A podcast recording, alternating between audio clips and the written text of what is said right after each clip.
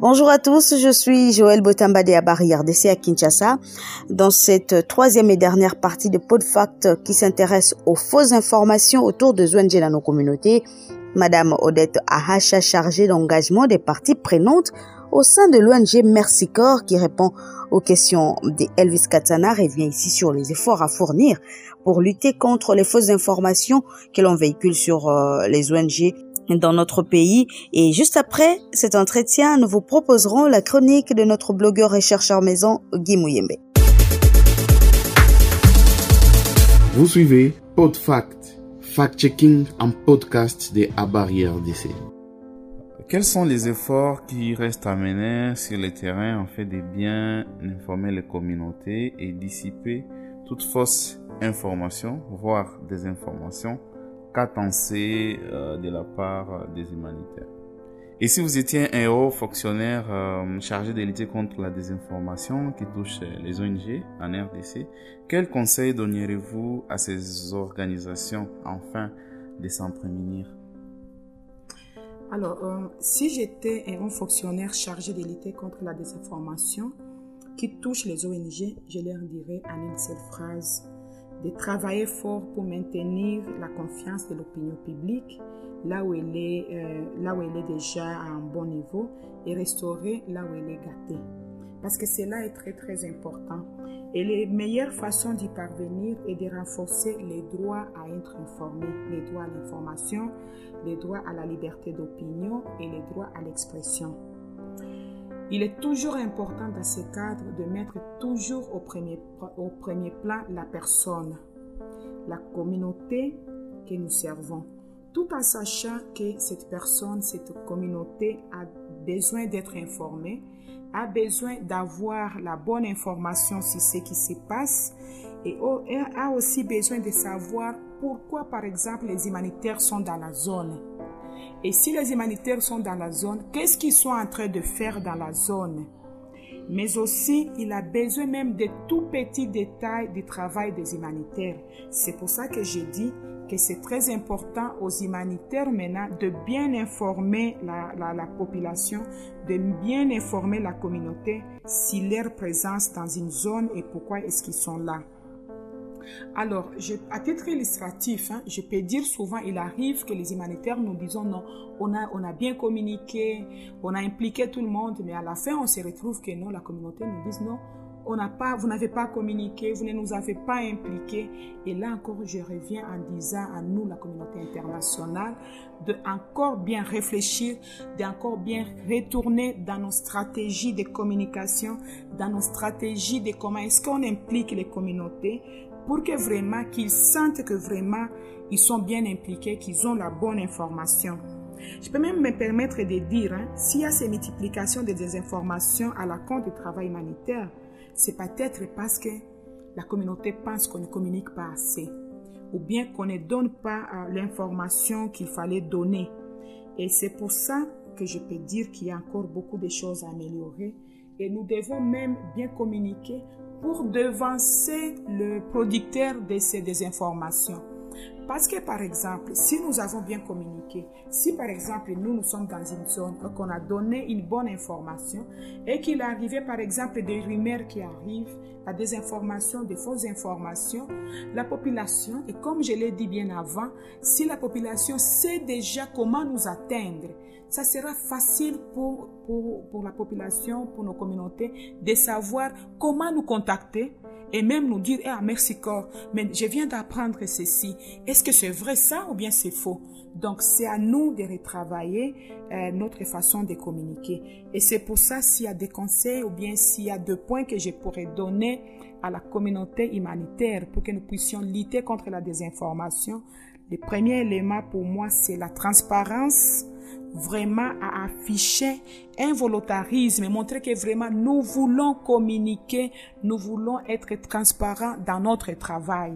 Ça, c'est le premier élément. Le deuxième élément, c'est vraiment une bonne stratégie de communication qui est crédible, euh, précise et qui est centrée sur la personne que nous voulons communiquer. Et si nous centrons vraiment notre stratégie de communication sur la personne, sur des personnes, nous allons tout faire de manière à adapter même nos messages de communication pour que les messages de communication arrivent à la communauté dans sa langue et même adaptés à, son contexte ou bien à sa tradition. Je dirais aussi qu'à nous, la communauté internationale, de travailler ou bien de renforcer notre rôle hein, de source d'information, que nous soyons la source d'information.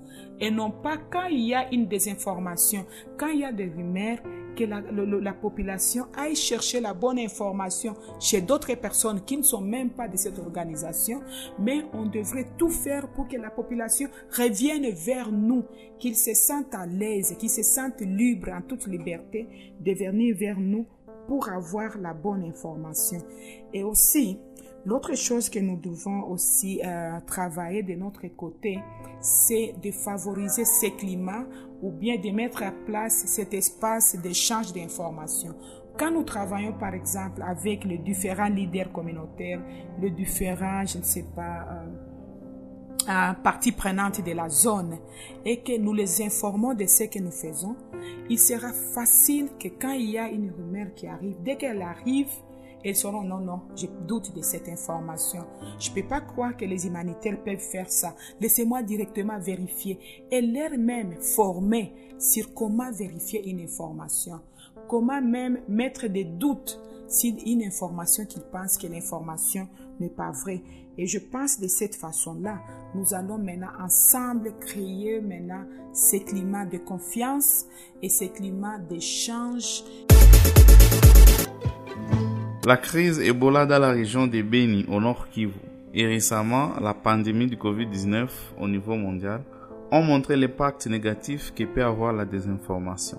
Selon vous, cela est-il lié à la désinformation qui touche spécifiquement les organisations euh, non gouvernementales? Euh, Pour moi, il est vraiment très difficile de répondre à cette question en disant oui ou non. Euh, parce que euh, si nous regardons le contexte de la maladie à virus Ebola euh, quand il est arrivé, c'est vraiment un contexte là de peur, un contexte d'un inconnu parce que c'était une maladie, même si nous disons que la maladie elle est connue au pays, mais dans cette partie de la ville, la maladie n'était pas connue. C'était vraiment la première fois d'entendre parler de la maladie et même de voir les effets de cette maladie sur des personnes. Et c'est comme ça qu'il y a eu beaucoup de désinformation. Comme vous le savez, quand une personne a peur, et maintenant pour, euh, pour je sais pas, soigner sa peur, pour justifier euh, le comportement, il y a eu beaucoup de désinformation parce que les gens commençaient à dire c'est pas une vraie maladie, c'est une, maladie qui a été créée, on va se protéger comme ça. Mais alors, dès qu'on a commencé à voir que non, l'impact de cette maladie était très grave, était très grave, c'est là qu'on a compris que non, c'est une maladie. Mais aussi, l'effet de ces désinformations avait déjà aussi touché beaucoup notre communauté. Mais alors, du côté des Merci Corps, cette désinformation, pour nous, on a travaillé vraiment avec une autre approche d'engagement communautaire qui nous a beaucoup, beaucoup aidé pour apporter la réponse dans le contexte de Ebola. C'est par exemple pour nous, la première des choses, c'était euh, dans l'engagement communautaire, c'était la diversification de nos partenaires communautaires. Pour travailler par exemple à Butembo, Beni, nous avons travaillé avec plus de 5000 bénévoles des groupes de soins. Parce qu'on on a compris qu'il faut travailler avec la communauté elle-même. Pour que la communauté elle-même puisse aller sensibiliser la même communauté. Et là, ça a été vraiment très efficace. Il y a eu aussi, par exemple, on a travaillé avec 59 organisations locales, 10 milliers, pas des organisations venues d'ailleurs. Et nous avons, par exemple, soutenu plus de 1300 cellules d'action communautaire, toujours pour qu'ils puissent eux-mêmes contribuer dans la sensibilisation et au changement de comportement qui s'était euh, installé avec cette désinformation-là on a beaucoup travaillé tout en impliquant les leaders, les leaders communautaires et les groupes surtout de résistance pour appuyer les structures communautaires et créer la confiance et soutenir vraiment les fonctionnements qui existaient. Et c'est comme ça qu'on peut voir, comme on travaille avec les leaders communautaires, que cette confiance était rétablie. Parce qu'ils ont dit, ah non, c'est mon chef de cellule qui vient me sensibiliser, c'est mon chef de groupement, c'est quelqu'un de ma famille qui vient me sensibiliser. Et ça, ça a apporté vraiment beaucoup de fruits. Et ça même cassé un peu ces désinformations qui s'étaient déjà installées. On a mis beaucoup de mécanismes de communication bidirectionnels pour instaurer la confiance des informations qui va et qui revient. Comme je l'ai dit encore en haut, on a beaucoup de mécanismes pour leur donner la, possibilité d'amener du feedback. On a beaucoup de mécanismes qu'on a mis en place aussi pour communiquer avec eux. Il y, a, eu aussi, aussi la facilité à avoir accès à l'information. On a eu aussi beaucoup de lignes d'assistance. Il y a eu des communications à travers les radios. On a eu des centres d'information dans les communautés, là où on travaillait avec les organisations locales pour mettre dans les communautés les centres d'information et des réseaux de voisinage. Donc, un voisin était, entre guillemets, responsable d'informer les voisins qui étaient à côté de lui. Et tous ces mécanismes-là, ont vraiment beaucoup aidé à faire baisser le fait de la désinformation et aussi à faire monter la confiance. Et je pense que ce sont ces éléments-là qui ont contribué même à arriver à éradiquer ou bien à finir la maladie à virus Ebola dans, les, dans la partie euh, de Beni Butembo. Madame Acha Abari RDC vous remercie. Merci à vous. Merci. Vous suivez PodFact. Merci Elvis Katsana. Merci également Madame Odette Ahacha, qui, je rappelle, est chargée d'engagement des parties prenantes au sein de l'ONG Merci Corps basée à Goma. Et tout de suite, voici la chronique de Guy Mouyembe. Bonjour Guy. Bonjour Joël. Dans la chronique de ce jour, je souhaitais parler du rôle et des défis de la régulation des plateformes digitales dans le cadre de la lutte contre la désinformation. Comme vous le savez, réseaux sociaux et autres plateformes digitales ont dans la très grande majorité des cas été lancés par des startups dirigées par des jeunes gens dont certains étaient encore étudiants ou même élèves. Aujourd'hui prospères, ces startups sont des mastodontes dont l'unique moteur est la recherche du profit. C'est ici qu'intervient mon interrogation quant à l'intérêt pour ces entreprises privées à lutter contre la désinformation en ligne. Je me demande si elles ont intérêt à faire cesser les activités des apprentis sorciers de la désinformation on sait que pour faire du profit, elles doivent régler leurs algorithmes en sorte que de plus en plus de gens utilisent leurs plateformes et s'y connectent régulièrement. Pour ce faire, il faut que les utilisateurs soient libres de publier ce qu'ils veulent et surtout que les publications recueillant le plus d'interactions bénéficient d'une plus grande visibilité. On a là affaire à un schéma classique que la plupart des fake news empruntent. Une publication trompeuse proposant du contenu visant à induire en erreur ou à manipuler a souvent la chance pour plusieurs raisons de plus d'interactions qu'un contenu ordinaire. Les faits que je viens d'exposer montrent qu'il convient d'avoir une politique globale de régulation des plateformes digitales que beaucoup d'États, en commençant par des pays comme les États-Unis, rechignent à mettre en place au nom de la promotion de l'initiative privée et de la protection de la liberté des citoyens. Mais il est vrai que pas mal d'initiatives de régulation du numérique ou des plateformes digitales sont devenues des pièges qui entravent les libertés fondamentales, notamment en Afrique.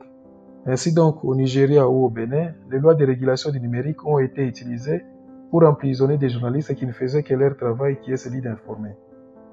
La régulation des plateformes digitales se heurte donc au manque de volonté politique de certains États, mais aussi au risque de confiscation des libertés fondamentales. En attendant de trouver une meilleure solution, la désinformation en ligne risque de persister Heureusement, il y a des initiatives louables de lutte contre la désinformation, comme notre podcast légitimement nommé PodFact. Je préfère donc m'arrêter sur cette note positive.